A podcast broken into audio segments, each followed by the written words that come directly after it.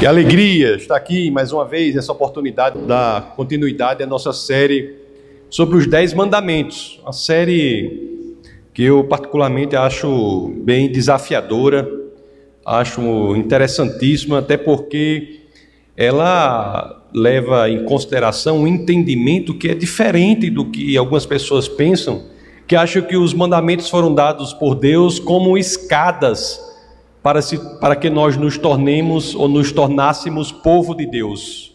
Pessoas que pensam assim, que Deus deu os mandamentos e diz assim: vamos ver se eles conseguem cumprir. Aí, se eles cumprirem, ah, é o povo de Deus.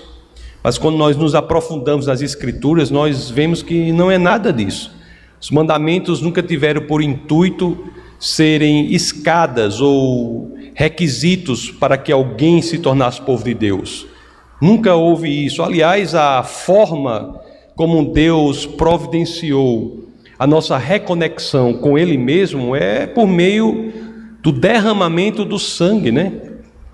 Por meio de Jesus de Nazaré, e isso está claro, inclusive, no dia em que a humanidade escolhe se separar de Deus, no dia da queda.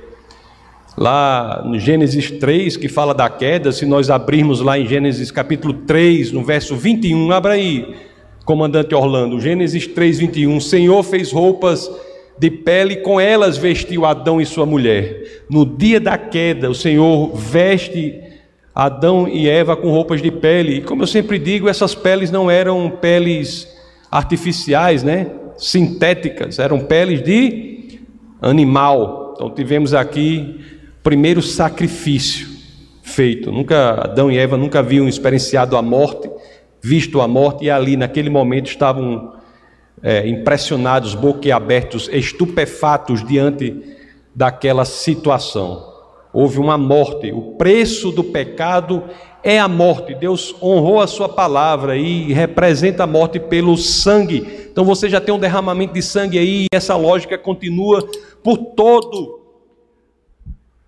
o Antigo Testamento, até que há a morte do Cordeiro Perfeito, né?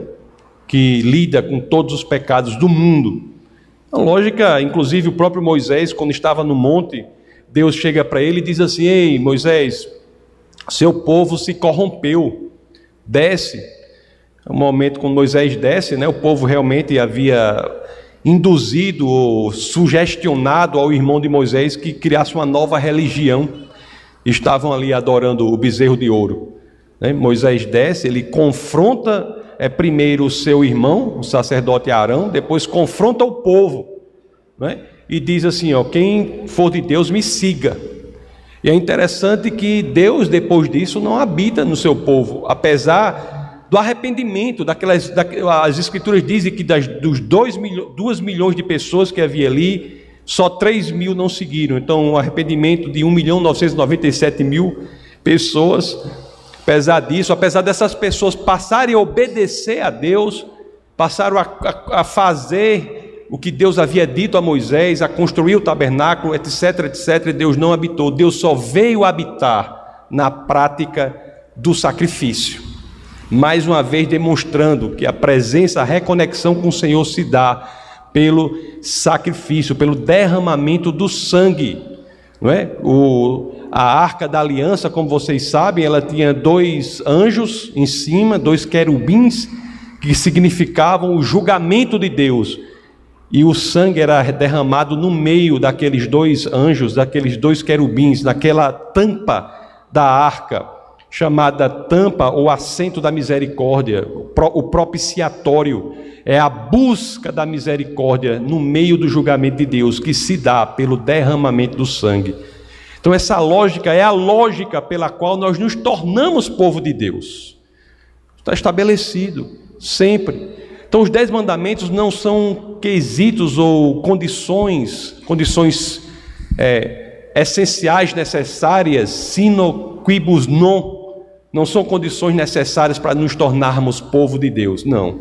Os mandamentos são, na realidade, um critério de moralidade para aqueles que são o povo de Deus. Os mandamentos foram dados para um povo que já era o povo de Deus. Os mandamentos foram dados para um povo que havia passado o mar vermelho sem sequer molhar os pés. havia sido alimentado de forma miraculosa. Os mandamentos foram dados para alguém que já era o povo de Deus, então os mandamentos são atuais. Sim. Por quê? Porque trazem princípios que Deus dizem, sigam, não para vocês serem o povo de Deus. Por mais que você seja uma pessoa ética, moral, uma pessoa maravilhosa, a pessoa mais ética e moral que eu conheço é Madre Teresa de Calcutá. Pode ter outras por aí, mas na história que eu vi, mas você pode ser igual a Madre Teresa de Calcutá. Mas não é isso que a torna mulher de Deus, que torna cada um povo de Deus. O que torna é o sangue do nosso Senhor. É o, é o ministério de Jesus na cruz. Então você pode ser ruim como foi Hitler ou bom como Madre Teresa de Calcutá. Isso é inservível, não serve para nos qualificar como povo de Deus. Isso é ser bom, é um sintoma de todo aquele que é povo de Deus. Deus dá uma moralidade para os que já são povo de Deus possam seguir. É por isso que os dez mandamentos são atuais. Na nossa série, nós tivemos a oportunidade de estudar o primeiro e o segundo mandamento. Né? Nós vimos uma coisa curiosa: que os dez mandamentos, Jesus ele resume, né? Diz lá em. Tem vários lugares, você pega no Evangelho Mateus 22, 37. Mateus 22, 37, ele é, ele é. Bota o 36, vamos ver do começo, para ver a pergunta. O 36 quando diz assim, mestre, qual é, o, qual é o maior mandamento da lei? Aí o 37 diz assim: ame o Senhor, seu Deus, de todo o seu coração, de toda a sua alma de todo o seu entendimento. Mostra o 38 aí. 38. Este é o primeiro e o maior mandamento. 39. E o segundo é semelhante a ele: ame o seu próximo como a si mesmo. O que Jesus faz aqui, na realidade, é resumir os dez mandamentos, ele resume em dois. Os quatro primeiros dos primeiros dos dez mandamentos dizem respeito a amar a Deus com toda a sua alma, todo o seu coração, toda a sua capacidade intelectual, todo o seu entendimento, com todo o seu ser. Esse é o, é o, é, é o resumo dos quatro primeiros mandamentos. E o segundo mandamento que ele diz aí, ame o próximo como a si mesmo é o resumo dos seis últimos mandamentos que dizem respeito à relação horizontalizada do amor. O primeiro é o amor vertical por Deus, o segundo, o amor horizontalizado pelos outros irmãos, pelos outros homens. E podemos resumir ainda mais isso. Ainda mais isso, né? Porque lá na. Bota aí, Orlando, na primeira epístola de São João, no capítulo 4, no verso 8. A primeira de João 4,8: Quem não ama não conhece a Deus, porque Deus é amor.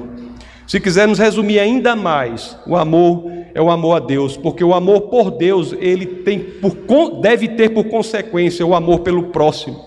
Então os mandamentos são atuais. E hoje nós estamos no momento da nossa série de falar sobre o terceiro mandamento. Terceiro mandamento. Mandamento que diz que não devemos usar o nome de Deus em vão não devemos usar o nome de Deus em vão. E, ponto de partida aí, nós entendemos o quão importante é o nome. Por que isso?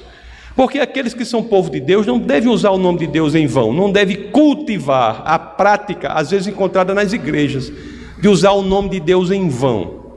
Primeiro, para pensar isso, nós temos que pensar sobre o que é o nome, sobre o que é o nome, a importância do nome. Uma forma interessante de ver isso eu até estava falando sobre esse assunto na, na aula. Foi na aula da semana passada que nós falamos sobre Josué 24, que excepcionalmente o áudio dessa aula está disponível nas, no, no, na plataforma dos nossos podcasts. Você pode procurar lá, defesadafé.org barra podcasts. Está lá o áudio principal. Nós falamos sobre isso, porque uma coisa interessante é o seguinte. Me diga uma coisa, se você pensar a importância do nome, você vai ver uma coisa.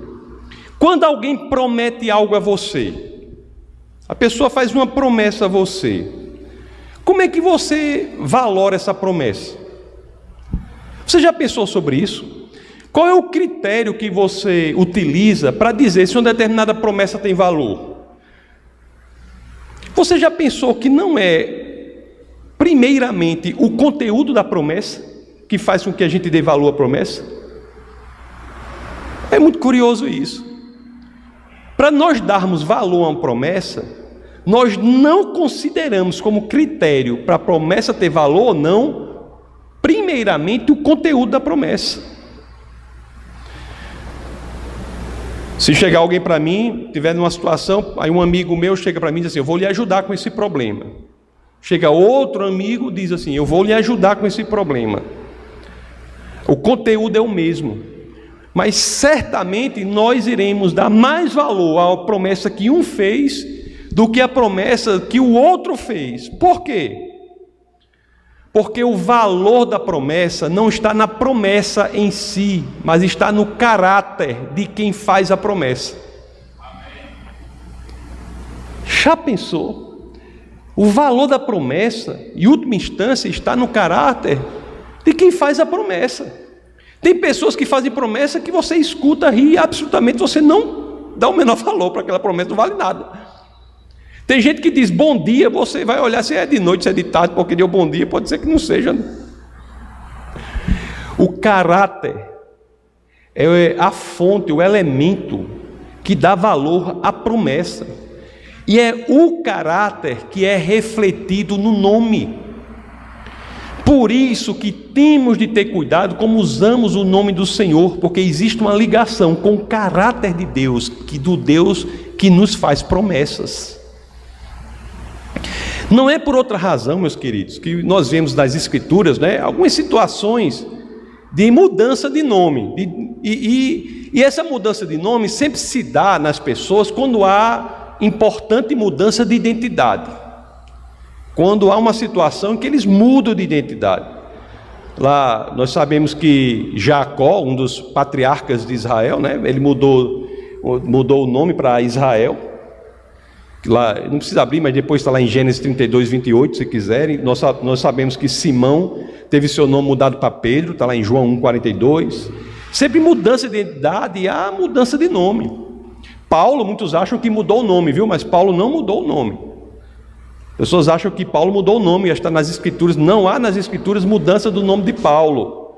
Certo? Paulo tinha dupla nacionalidade.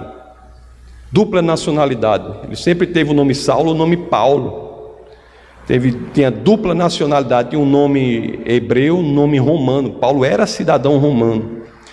Mas o que eu quero dizer aqui é que sempre que há uma mudança de identidade, ou quase sempre nas escrituras, há mudança de nome, mostrando que há uma relação direta entre o caráter, a identidade, o modo de ser e o nome que você cultiva.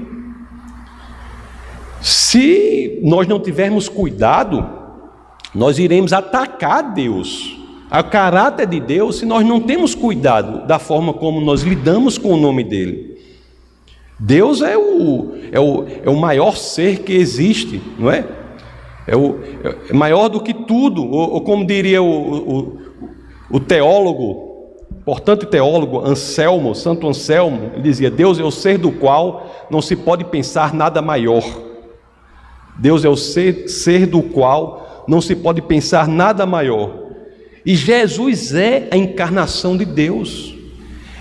Por isso, não por outra razão, que Jesus tem um nome que está sobre todo nome. Lá na carta aos Filipenses, no capítulo 2, é, no verso 9, as Escrituras dizem assim, né? Por isso Deus o exaltou à mais alta posição e lhe deu um nome que está acima de todo nome. E apesar de tudo isso, apesar de sabermos isso, às vezes nós ficamos meio que cambaleantes assim nessa nesse propósito de não usar o nome de Deus em vão. Usamos o nome de Deus às vezes em vão. O profeta Jeremias era preocupado demais com isso, preocupado demais com isso. Olha Jeremias 5:2. Jeremias 5:2, as escrituras dizem: "Embora digam: Juro pelo nome do Senhor, ainda assim estão jurando falsamente. Fenômeno que acontecia, né? Desde sempre e acontece até hoje. A nossa cultura, cultura em que estamos inseridos, ela nos leva a uma situação de, se não prestarmos atenção, de passarmos a não dar valor ao nome do nosso Senhor e Salvador Jesus de Nazaré, Jesus Cristo. Uma vez eu, eu, eu, tive uma época eu era cartunista, fazia cart, cartunista, fazia uns cartuns chamados é, Pinguins dos Trópicos. Aí eu ia fazer um cartoon sobre guerra e negócio de guerra e paz. Aí eu fui para o dicionário, abri o, o, dicionário lá, procurando o, o verbete guerra e o verbete paz. Aí eu achei interessante, né? Que dizia assim, né? Guerra. Aí a, o dicionário diz conflito armado, papo, aí é uma coisa inobre descrevendo guerra. Aí quando vai descrever paz, diz assim, período entre guerras.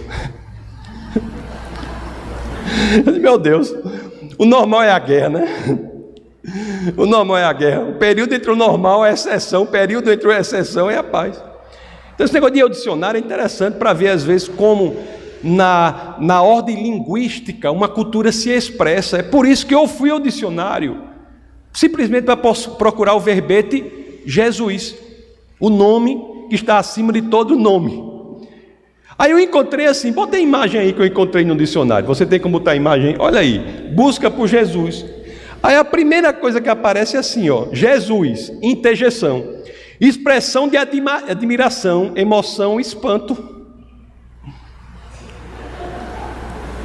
Jesus, o que foi aquilo?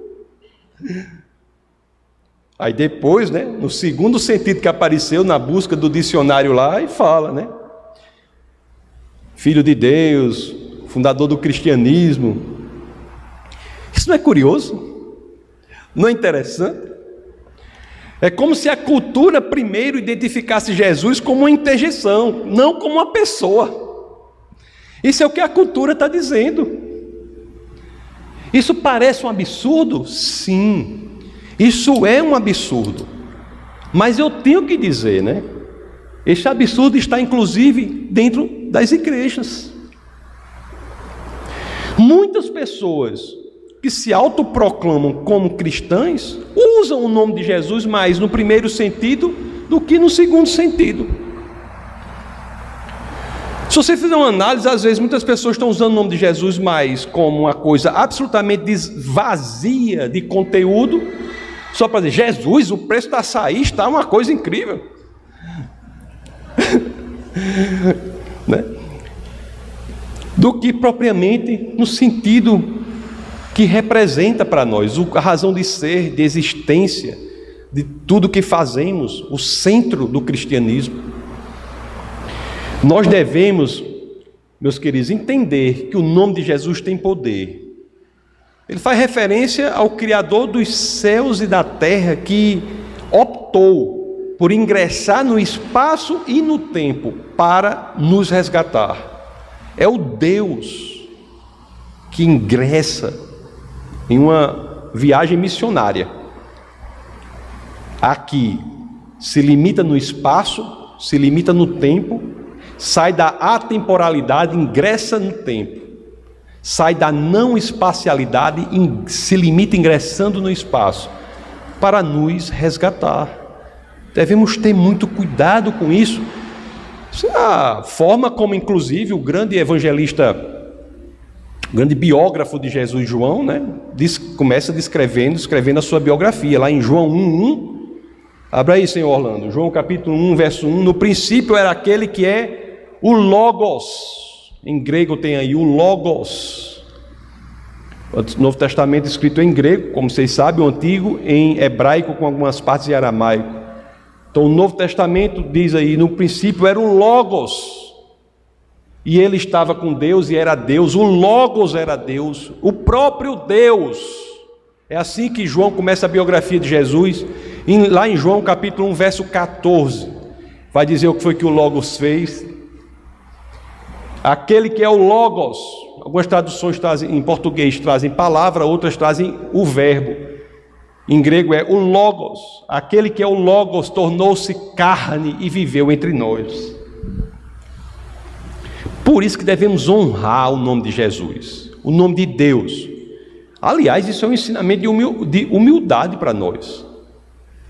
É inclusive uma técnica ou um direcionamento para que não sejamos tentados a cairmos no pior dos pecados da, que as escrituras registram, que é o pecado da idolatria, né?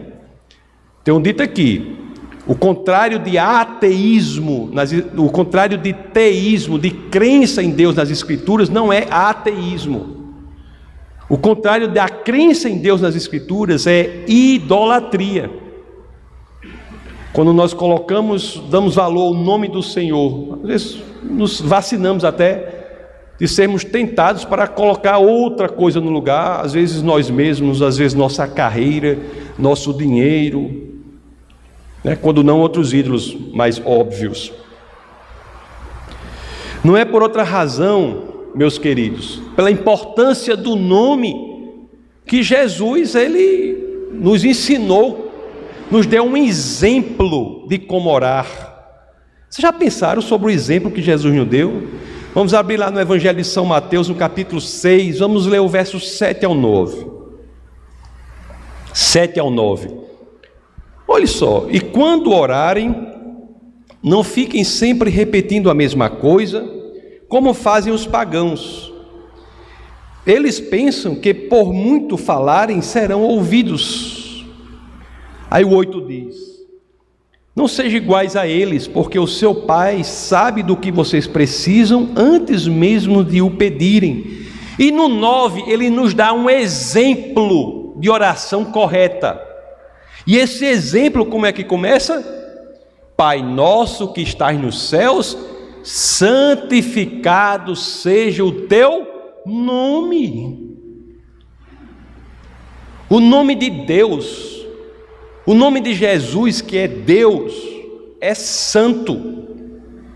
É por isso que o terceiro mandamento é claro. Êxodo 20, capítulo, capítulo 20, verso 7 que é onde está o terceiro mandamento. Não tomarás em vão o nome do Senhor, o teu Deus, pois o Senhor não deixará impune quem tomar o seu nome em vão. Temos que nos vacinar, nos prevenir, entender, criar uma cultura em nós mesmos, uma contracultura na realidade, de não sermos levados pela tentação de usar o nome do Senhor em vão. Você sabe qual é uma das formas mais incríveis que a cultura faz e nós temos que nos insurgir contra isso, nos colocar contra isso? Que a cultura faz, que nos leva à tentação de usar o nome de Jesus, o nome de Deus em vão? Uma das estratégias da cultura é tirar o peso do nome de Deus, tirar a densidade, a densidade do nome de Deus. Tem um livro que é God in the Wasteland, que eu não sei se foi traduzido, se foi traduzido, uma tradução podia ser Deus na terra vazia, Deus no deserto, Deus, não sei como foi traduzido, que é de Davis Wells. E ele, ele escreve lá uma coisa que eu fiz uma adaptação aqui. Eu, eu fiz uma adaptação da ideia dele. A ideia dele é mais ou menos assim. Ele diz assim, ó. Olha só que curioso, eu, eu fiquei assim muito impressionado com isso, porque diz assim, ó. Fiz uma adaptação da ideia que ele tem lá. Ele diz assim, ó. É, é, uma das marcas definidoras de nossa época, da época em que vivemos, da cultura em que estamos inseridos, é o que? É que Deus agora está levíssimo. Deus está leve demais. Cultura está nos passando isso. Deus está leve demais. Deus ele descansa no mundo, a cultura nos, nos diz, praticamente sem ser notado. Praticamente sem ser notado. Mesmo os que professam a existência de Deus, mesmo muitos dos que se dizem cristãos, se você for analisar, esses consideram o próprio Deus menos interessante do que a televisão. Mesmo os que professam a sua existência, que dizem que Deus existe, mesmo alguns desses consideram os seus julgamentos menos imponentes menos impressionantes do que as notícias do Jornal Nacional. Tem gente que tem mais reverência por aquela música do Jornal Nacional. Como é aquela música que vai ter mais reverência por aquela música do que pelas Escrituras. Mesmo os que professam a existência de Deus, né? muitos dos que professam, muitos do que dizem que Deus existe, na, na realidade, às vezes consideram as suas verdades menos convincentes do que as propagandas comerciais que passam aí entre o primeiro e o segundo tempo do, do, dos jogos do Brasileirão. Interessante, né? Por isso que as Escrituras nos orientam para que nós não caiamos nisso, nós não caiamos nessa armadilha. Por isso que temos de estar atentos para não usar o nome de Deus em vão. Você quer ver outra forma que o nome de Deus é muito usado em vão? Isso ocorre, às vezes, na prática não pensada, às vezes até incentivada em alguns ambientes, da pessoa dizer assim: Deus me falou, Deus me disse. Tem de ter muito cuidado ao dizer isso. Não estou dizendo que Deus não fala, eu creio. Nós somos uma igreja aqui que acredita na atualidade dos dons do Espírito. Mas nós temos que falar da responsabilidade em você chegar e dizer: Deus me disse, Deus me falou. Isso é muita responsabilidade, pessoal. Por quê? Porque há um flerte aí com a possibilidade de usar de forma perversa o nome de Deus em vão.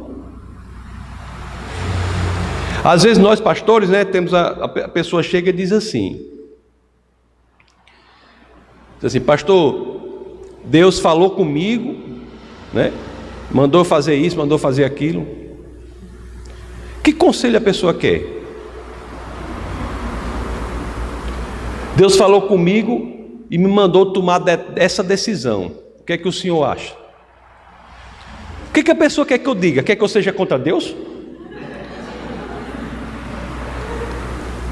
Ser contra Deus? Se, pessoa, se Deus falou com você, meu amigo, assunto resolvido. Não tem o que dizer. O que eu posso dizer é o seguinte, eh, com todo cuidado, né? Tem que dizer, será que Deus falou mesmo? Era Deus mesmo? Mas se foi Deus, vá que não tem como dar errado. Porque as promessas têm como valor o caráter, e o caráter de Deus encontra a perfeição problema pode estar na tendência do uso do nome de Deus em vão. Será que foi Deus? Deus fala, viu? Deus fala, Deus fala em nosso coração, Deus fala de outras formas também. A Bíblia é tão incrível, né? Tão incrível no sentido de maravilhosa, que o maior intelectual das Escrituras, quem foi? Paulo, Paulo era um filósofo treinado, um filósofo treinado. E a conversão dele foi como? Uma experiência, né? Que só os profetas do Antigo Testamento tinham uma coisa tão incrível daquilo. Deus se manifesta, ele fala.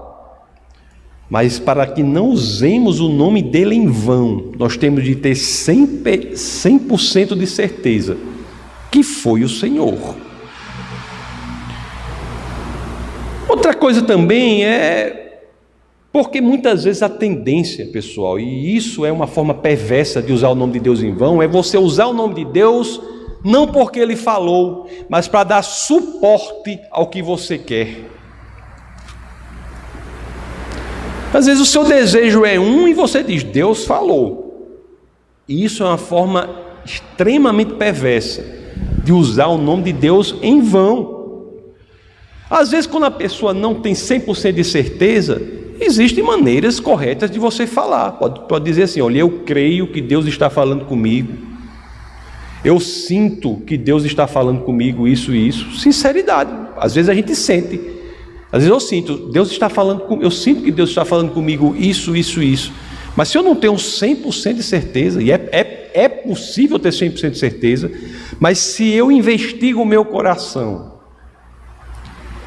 e eu não tenho 100% de certeza, por que não dizer? Eu creio que Deus está falando isso, eu sinto que Deus está falando isso, e que a gente possa investigar. Da mesma forma, uma maneira terrível e muito atentatória contra o nome do Senhor, no sentido de usá-lo, o nome, de, nome de Deus em vão, é como quando o uso imaturo das profecias. Profecia existe, nós cremos, mas cuidado, cuidado. Eu já vi gente dizendo que Deus falou que ela ia se casar com fulano e o fulano era casado.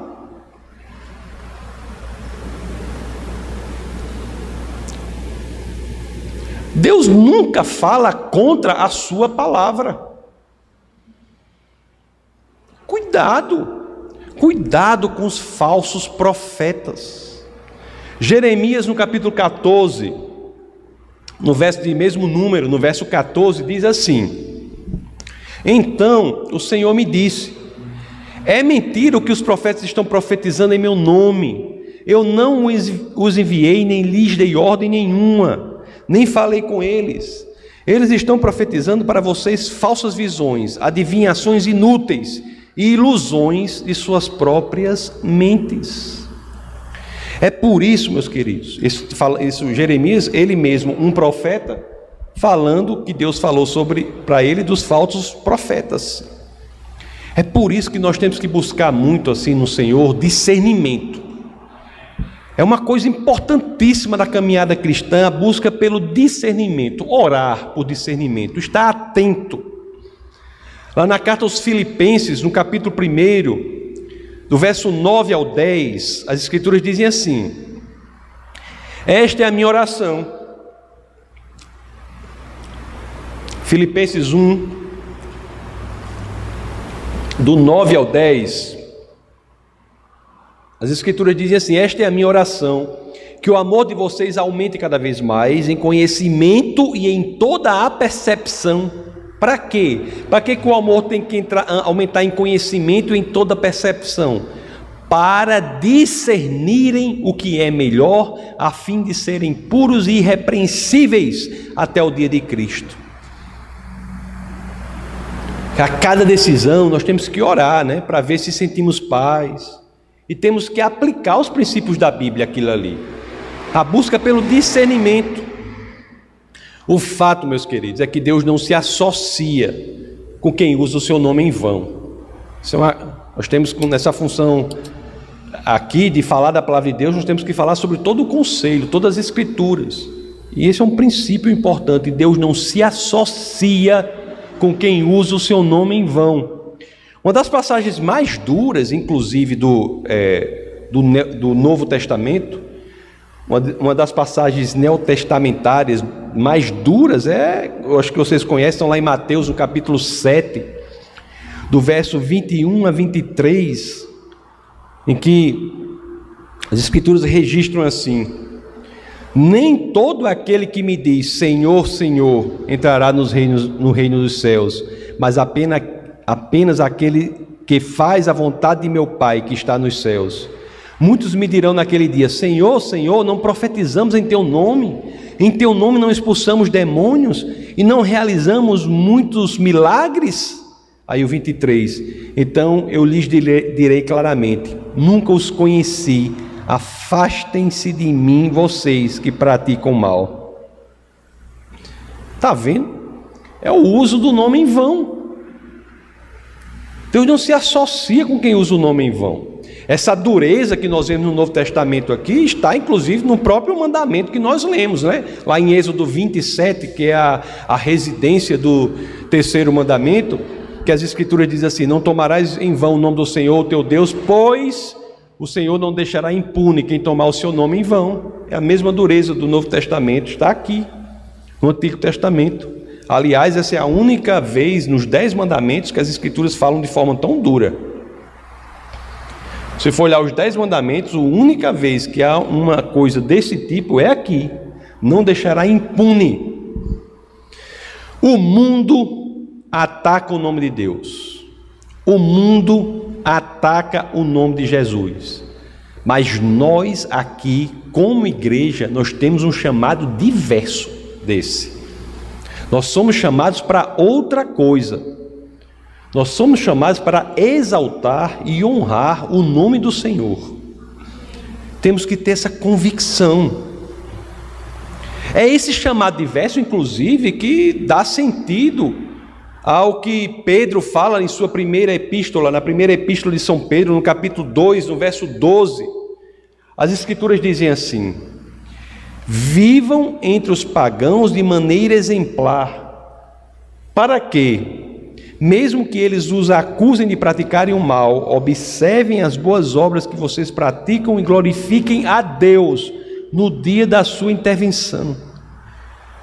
Integridade é uma das formas mais eficazes que temos de honrar o nome de Deus, o nome de Jesus. Quanto alguns falam e erram no...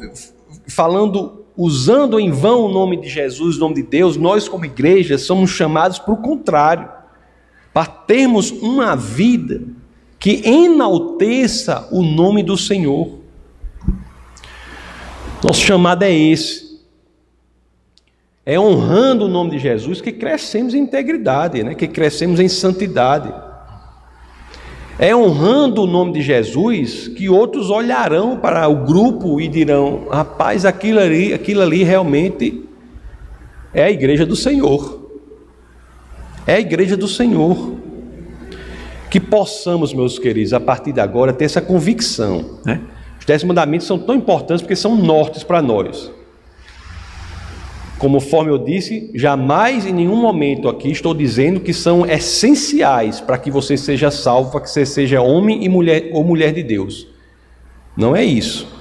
Os dez mandamentos são nortes morais para nós que já somos povo de Deus, mas que possamos entender essa importância do nome do Senhor. Porque, aliás, é o nome do Senhor que nos salva, não é?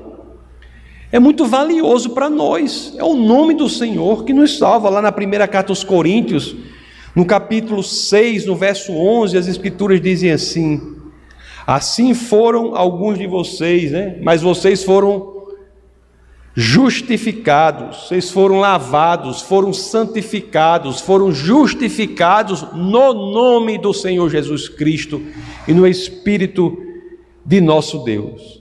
Então devemos ter isso, essa diretriz, essa orientação em nossa existência, impregnada essa orientação na nossa mente, impregnada essa orientação em nosso coração, sabendo que, se tivermos cuidado em não usar o nome do Senhor em vão, na realidade estaremos nos alinhando com o que o Senhor quer que façamos aqui na terra, quer crescer mais e mais em integridade, crescer mais e mais em santidade para que não sejamos como o sol, né, que tem luz própria, mas possamos ser como a lua, que reflete a luz do sol, que é Jesus Cristo. E com essa convicção é que vamos orar. Essa foi uma produção do Ministério Internacional Defesa da Fé, um ministério comprometido em amar as pessoas, abraçar a verdade e glorificar a Deus. Para saber mais sobre o que fazemos, acesse defesadafé.org.